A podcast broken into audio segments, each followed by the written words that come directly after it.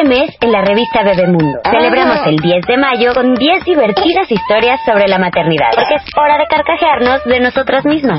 Lo que debes hacer y lo que no a la hora de presentarles a tu nueva pareja. Nutrigenética. Conoce el estudio que relaciona los genes y la nutrición adecuada para tu bebé. Tu vida gira alrededor de tus hijos, sus gustos y actividades. Cuidado, puedes ser víctima de la hiperpaternidad. Bebemundo, la mamá que quiere ser. Bebemundo presenta. Híjole, cuentavientes. Les Ahora digo sí. una cosa, agárrense, porque hoy es Día de las Madres y como es tradicional, hoy está Juan Pablo Arredondo con nosotros. Ay, te amo, Noemí. Me regaló una joya. Para el Día de las Gracias. Madres. Muy bien. Gracias, Noemí. Este Juan Pablo Arredondo es terapeuta familiar. eh, tiene más de 25 años de experiencia trabajando con familias y con niños. Y si alguien tiene la retroalimentación de cómo viven los niños el dolor, el sufrimiento, las heridas, los, los chantajes, las comparaciones, es Juan Pablo porque esos son tus pacientes. O sea, tú tienes de primera mano cómo vive el niño a su mamá y cómo vive el niño a su papá. Y hoy vamos a hablar, por si quieren ir sacando un Kleenex, de las 15 heridas más comunes que les dejamos las madres a los hijos. Y normalmente sin querer. Y es sin querer, pero ¿saben qué? Está súper padre este ejercicio hoy 10 de mayo, porque al final el mejor regalo que le pueden dar a sus hijos es ser una mamá más informada y ser una mejor mamá y ser una mamá mucho más consciente y responsable y mucho más en control de tus emociones y de tus palabras. Sí, yo a veces comento también y, y agrego a lo que dices. Una de las cosas que a mí me da como mucha luz, me da como mucha línea, es que yo no solamente veo niños, también veo adolescentes, veo adultos, veo parejas, veo familias, veo abuelitos. Y yo sé lo que influye este tipo de mensajes, no solamente en el hijo que te lo está diciendo, sino también en la mamá que va a terapia con sus traumas de la infancia por Claro, lo que vivieron claro, claro. y a los abuelitos que los trataron de esta manera y que hoy por hoy todavía siguen acarreando este tipo de cosas. O sea, no es solo desde niño y eso me parece que le da pues un enfoque como mucho más completo. ¿Qué genera en nuestros hijos heridas? ¿Qué son estas cosas que de pronto hacemos como papás, como mamás? No nos damos cuenta, creemos que son cualquier cosa, creemos que de alguna manera eh, pues son frases trilladas, son estas típicas formas de referirnos a ellos y que no pasa nada y sí pasa. Porque van dejando justamente estas huellas. Y entonces me van poniendo tachi palomita en cuáles ustedes han incurrido Sí, exacto. y en cuáles no. Y hoy hacernos una autopromesa de que vamos a de manera muy consciente y esforzada no volver a cometer estos errores. Vamos a dividir cada parte en tres. Una, cuáles son las frases eh, más comunes que generan esta herida o esta forma de herir a los hijos y eh, qué genera en ellos y qué podemos hacer para corregirlos en cada una de ellas. La primera, ser cruel con nuestros hijos. ¿Cuáles son las frases típicas cuando somos crueles con nuestros hijos? Es, no sirves para nada, eres un inútil. ¿Por qué Dios me mandó un hijo como tú? De verdad que no tienes eh, cerebro, no piensas.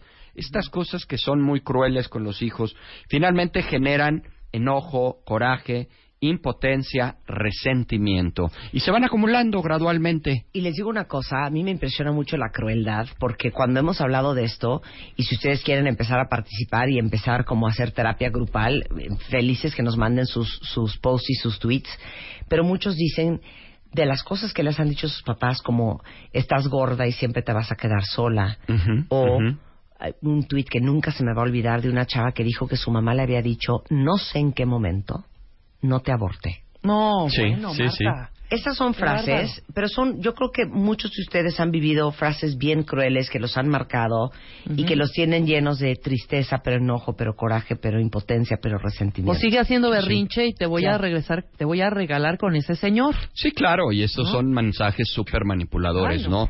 La crueldad finalmente, bueno, la vemos hasta en los animales, ¿no? Y, y, y todos rechazamos esa parte. Y tú y yo hemos comentado, Marta, en otros programas algo bien importante. A veces somos, eh, sacamos la peor parte de nosotros con la gente que decimos que queremos más, que son nuestros hijos, Ay, ¿no? ya, ¿por qué te puedes dar el lujo? ¿Por qué no tienen para dónde agarrar? Porque no hay manera, porque no tienen Y alternativa. porque lo más duro de todo es que tristemente, con toda la crueldad y con todos los errores tremendos que uno comete, tus hijos te siguen queriendo incondicionalmente. Exactamente. Y te van a querer prácticamente toda la vida, con resentimiento, con enojo, con coraje, con impotencia, pero no dejan de quererte. ¿Qué debemos hacer si ya incurrimos en este tipo de conductas? Bueno, focalízate sobre los logros reales y sobre lo bueno de tu hijo. La verdad es que tendemos mucho a... Eh, pues a, a, voltear a ver los errores, lo que está mal, en dónde la riegan, en dónde no están haciendo lo correcto, pero pues dejamos de ver de pronto todo lo bueno y además creemos que pues eso está dado por hecho, que pues lo menos que pueden hacer es hacer lo bien que hacen cuando eh, solamente nos enfocamos sobre lo malo. Otro de las grandes heridas que podemos generar en nuestros hijos es a través del amor condicionado. Frases, pues hay muchísimas. Si no te portas bien, nadie te va a querer. A los niños que no obedecen a su mamá, nadie los quiere. Si eh, no haces lo que yo te digo, te voy a regalar, que era un poco lo que decía por ahí eh, Rebeca. Todas estas frases lo que van a hacer es generar eh, el, el, hecho que se sientan muy poco dignos de ser amados. Es decir, cuando tú trabajas con los niños a través de la condición del afecto, ellos creen que se tienen que esforzar para ser queridos y que finalmente cuando alguien los quiere, finalmente les tienen casi que besar las patas porque les hicieron el favor de quererlos. ¿no? Y esto hace que, bueno, finalmente este amor condicionado haga que no se sientan dignos de ser amados. O que crean que tienen que hacer cosas o comportarse de ciertas maneras o ser una persona que no son para que los quieran. Y luego no, no entendemos por qué cuando nuestros hijos crecen acaban buscando relaciones en donde se acaban automutilando y haciendo barbaridad y media y ahora sí que entregando el alma al diablo para que te quieran. Pues te, el amor condicionado es uno de los principales precursores de relaciones destructivas a futuro. Y que cuando uno entiende como padre cuenta es que es muy diferente cuando separas a la persona del evento, el decir eres un berrinchudo a decir no hagas berrinches o lo Claro. que estás haciendo es un berrinche, cuando no lo haces personal y cuando le dejas saber a tu hijo que independientemente de que no te guste su comportamiento, no te guste su berrinche, no te guste su desobediencia, lo sigues amando por sobre todas las cosas. Claro. Ese mensaje es súper poderoso. Y generan eh, etiquetas. Es increíble la cantidad de etiquetas con las que transitamos por la vida que a veces ni siquiera nos damos cuenta de que existen y de dónde vienen. para que vean qué importante es el programa que estamos haciendo hoy para hacer conciencia de todas las nuevas generaciones de madres y padres, del poder de nuestras palabras, que justamente es el tema central de la revista MOA de este mes. Dicen aquí varias cuentavientes y te lo comparto, este Juan. Dice, recuerdo mucho a la chica que te acaba de escribir la semana pasada que su mamá le dijo, si yo fuera hombre, tú me darías asco. Por ejemplo, alguien más dice, este, mi padre me llegó a decir una vez, mierda ven, mierda quieren, cuando yo tenía seis años de edad. Yo dejé de dar regalo del 10 de mayo cuando mi mamá me dijo, no quiero hipo- hipocresías y tiró la rosa que yo le di a la basura. Alguien más dice, eh, tengo una amiga que le dice a su hija, ven para acá puta, y no Mm. es broma. Sí, sí, no, completamente. Completamente.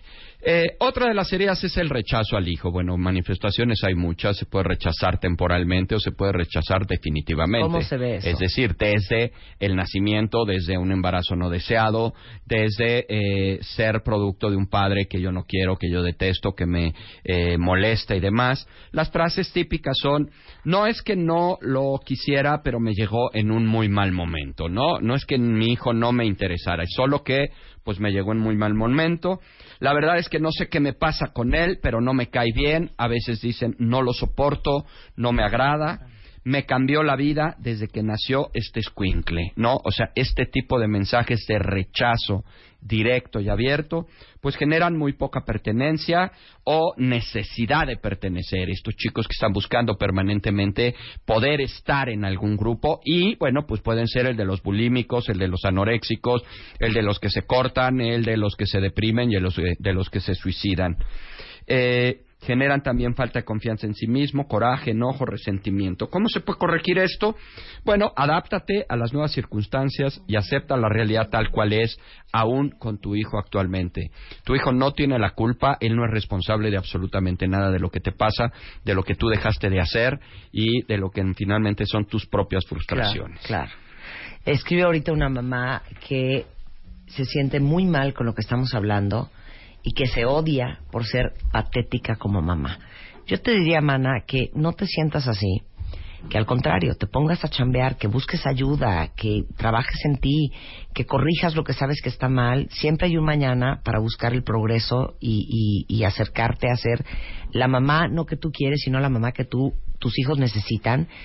Y algo que siempre decía Juan Pablo y que lo dijo hace un minuto y lo quiero volver a repetir es, es impresionante la resiliencia de los niños que a pesar de los papás que tienen, hijos, son adultos medio funcionales. Salen ¿no? adelante. Y salen es. adelante y que a pesar de todos los errores que cometemos con ellos, nos siguen viendo como su máximo, como su más grande fuente de amor y nos siguen amando incondicionalmente. Y eso nos debería de tentar el corazón para verdaderamente profesionalizarnos y, y corregir nuestros errores y tratar de ser mejores padres.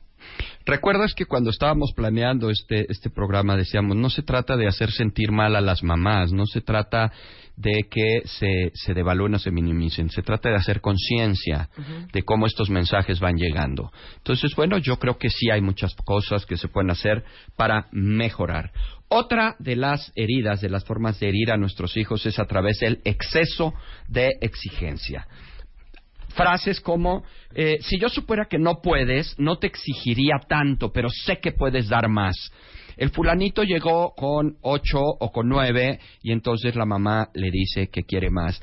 Yo tenía una mamá muy cercana que decía, yo no quiero pedir a mis hijos de diez, yo no quiero hijos de diez, yo quiero hijos felices. Y cuando sacaban nueve los regañaba pero quería hijos felices, ¿no? Entonces, este exceso de exigencia, esto de es de mediocres estar con siete o con ocho o con nueve, el segundo lugar es el primer gran perdedor que se usa mucho hoy por hoy, bueno, son mensajes de una alta exigencia que van a generar no ser capaces de lograr lo deseado, miedo al fracaso, impotencia, inseguridad. Son chicos que de pronto ya no se aventuran, que ya no se avientan, porque creen que, so- que tienen expectativas demasiado altas y que no pueden cumplir. Esa frase que yo les digo mucho, que hay que decirle a tus hijos que ellos son lo que tú quieres que sean, porque se vuelven profecías autocumplidas.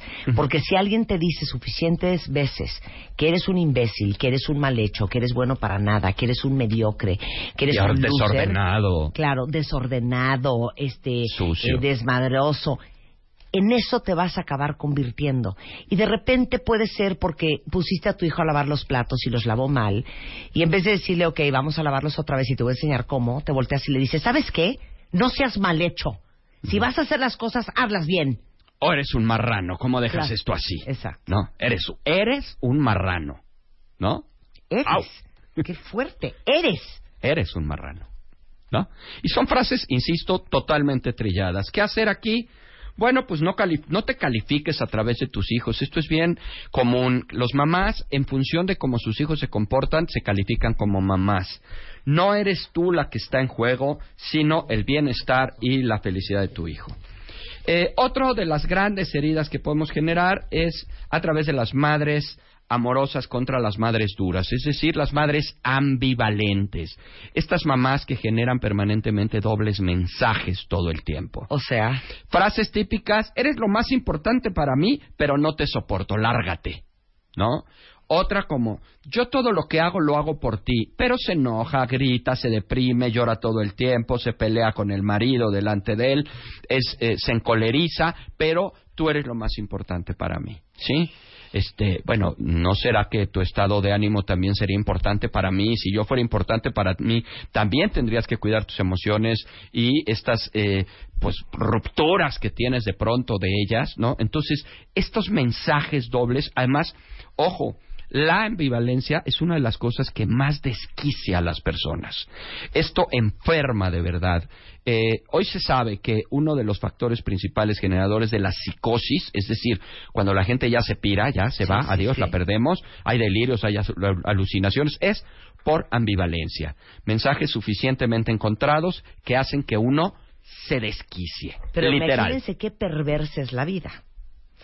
Que si tú creces con una mamá o con un papá que te dice que ella es, eh, tú eres lo más importante y que no hay nada que quiera más que a ti, y por otro lado te maltrata y es dura y es poco amorosa y es fría y, y es descontrolada, es muy fácil que cuando tú crezcas, estés en una relación con una persona y que tus amigos te digan, güey, es que no, no entiendo por qué no te vas a esa relación. Es una patana, es la, la menos agradecida contigo, te trata súper mal, este, no te baja de imbécil. Incluso aquí frente Y a tu nosotros. amigo se voltea este, y te dice, pero te digo algo, es que sí me quiere mucho. Es que viene de ahí. Claro, Viene indudablemente. de ahí. Indudablemente. Viene de una papá o una mamá totalmente ambivalente. Yo a veces le digo a los papás, si me lo permites, le digo, a ver, ¿tú darías la vida por un hijo? Sí. ¿No? Sí. ¿Tú darías un riñón por tu hijo? Sí, sí, sí lo daría.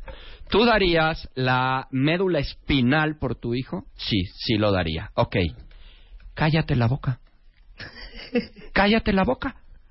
Porque tus gritos y pelear con el papá y ponerte a enfrentar con él y decirle que tu papá es un maldito y un desgraciado y que es un infeliz, eso afecta más a tu hijo que el papá desgraciado e infeliz que tenga.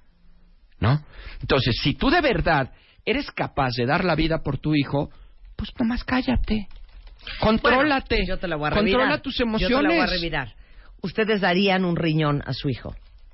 Si a ustedes les dicen que se tienen que cortar un brazo para dárselo a su hijo, también lo harían. Sí. Si ustedes les dicen que les tienen que sacar este, células madre de la médula espinal porque hay que hacerle un trasplante a su hijo, lo harían. ¿Por qué no toman terapia? ¿Por qué no van a un curso de una hora? Sí. ¿Por qué no buscan un libro? Es más fácil que dar un riñón. Que- te lo juro que es más fácil dar un riñón Sí, sí.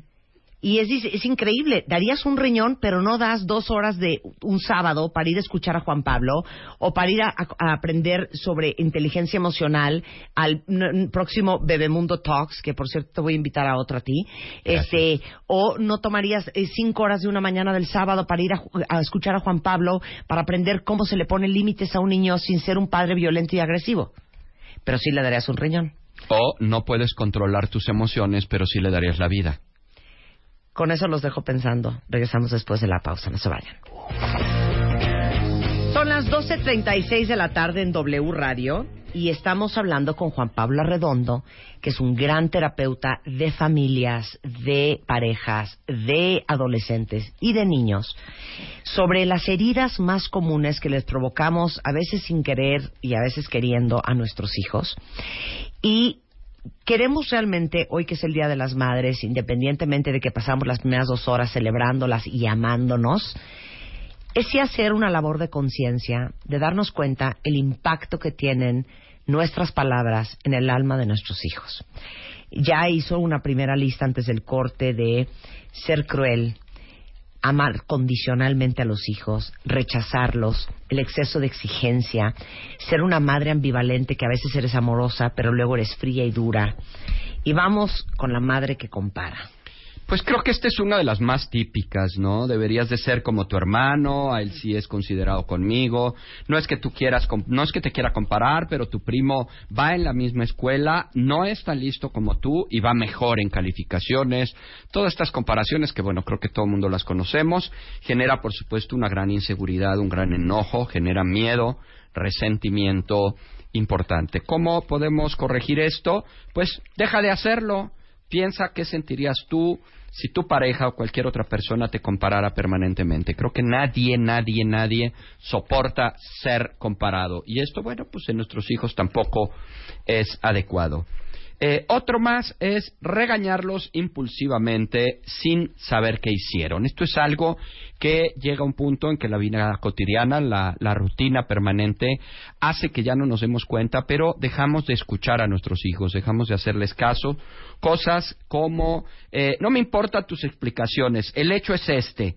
O, por ejemplo, siempre hay un pretexto, nunca reconoces nada, cuando ya finalmente no se sabe ni qué hizo, ni qué no hizo, ni quién lo hizo, hace que nuestros hijos se generen dudas, temores, desconfianza y una gran inseguridad. Además de que pierde un poco de credibilidad hacia nosotros y eh, hasta el respeto, porque alguien que no me escucha, alguien que no toma en cuenta lo que yo digo, eh, pues suele no representarme Claro. mayor respeto. Claro. ¿Qué hacer en estos casos?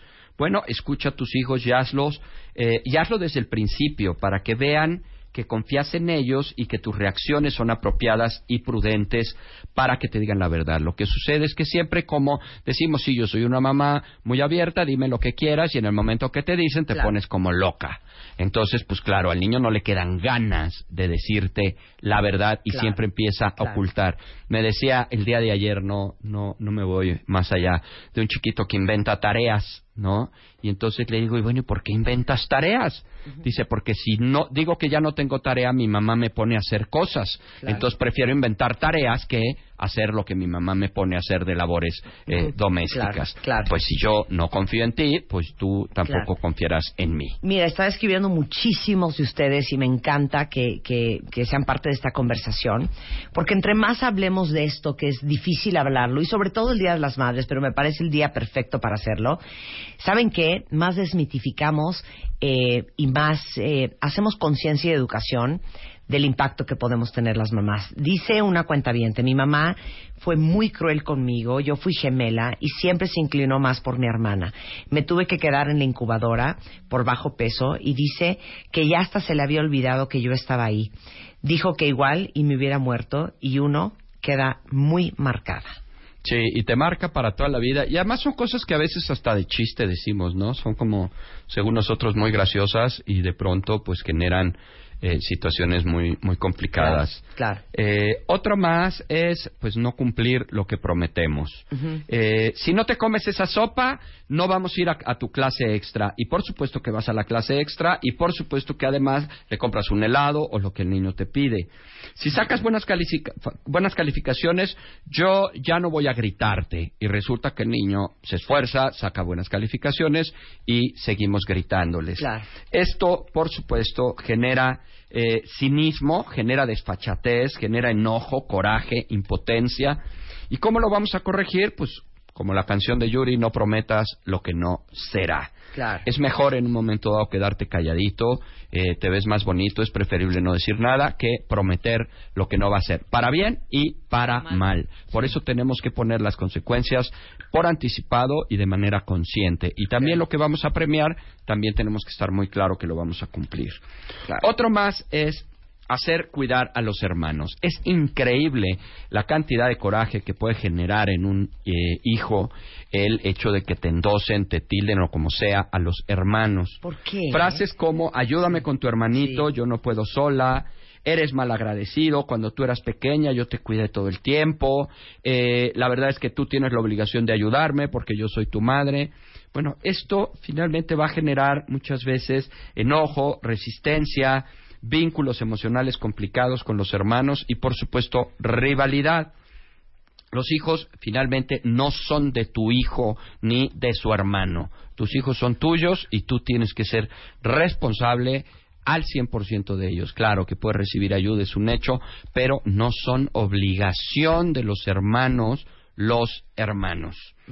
Eh, depresión materna. Este tema, híjole, es súper complicado porque pues todos sabemos que de entrada existe este asunto de la depresión posparto que pues tal vez ni siquiera depende directamente de la mamá, pero que los hijos lo viven y esto a veces pues se, se continúa por mucho tiempo, se hace una depresión muy larga, sea posparto o sea por cualquier otra razón y los hijos tienen que vivir permanentemente con esta condición depresiva de la madre. Frases como es que me siento muy mal y ustedes no me ayudan, ustedes no me comprenden, es que yo quisiera estar bien pero es que no puedo, tengo muchas ganas de llorar, solo quiero estar dormida, yo no quiero estar dormida y ustedes no me entienden, eh, hazte tú solita de cenar porque yo me siento muy mal y me voy a acostar. Todas estas frases van a generar en los hijos una gran soledad, un gran desamparo y por supuesto eh, abandono e inseguridad. ¿Qué es lo que se recomienda para corregir esto? Pues pide ayuda y atiéndete. No es posible que sigas tú pretendiendo que tus hijos sean, pues de alguna manera, eh, eh, pues eh, presas de Claro. tu propia depresión. Estoy, estoy totalmente de acuerdo. De hecho, les digo una cosa, hay varios libros que les quiero recomendar, ahorita ya se los voy a mandar por Twitter. Eh, ustedes ya hagan la chamba de buscar si están en español, pero los encontré en inglés. Uno de ellos se llama The Emotionally Absent Mother, la madre eh, emocionalmente ausente, y es una guía para cómo curarte y sanarte tus heridas. Hay otro día, digo, hay otro libro extraordinario que vale mucho la pena que lo busquen que se llama Mothers Who Can't Love, A Healing Guide for Daughters, Oh. las madres que no que no pueden amar y es una guía curativa para las hijas de Susan Forward. Les voy a mandar todos estos libros. Este, pero hay libros maravillosos, busquen ayuda y les digo una cosa, Juan Pablo está en la Ciudad de México, es un extraordinario terapeuta, tiene 25 años de experiencia, ha escrito ya cuántos libros, cinco. Cinco libros y está por ser el sexto. Exacto. Hay cómo encontrar recursos, Sí. hay cómo buscar terapia, hay cómo buscar un libro, hay cómo encontrar un grupo de ayuda, ir a un curso. Digo, no nos vayamos lejos. El 20 de mayo tenemos el Bebemundo Master Talks, que es una plática de media mañana en donde vamos a hablar justamente de cómo criar niños emocionalmente inteligentes y obviamente cómo trabajar en tu propia inteligencia emocional, porque si tú cambias, va a cambiar tu familia y van a cambiar tus hijos. Toda la información de ese máster está en bebemundo.com para que se apunten porque solamente tenemos 150 lugares. Y Juan Pablo, ¿dónde te encuentran a ti?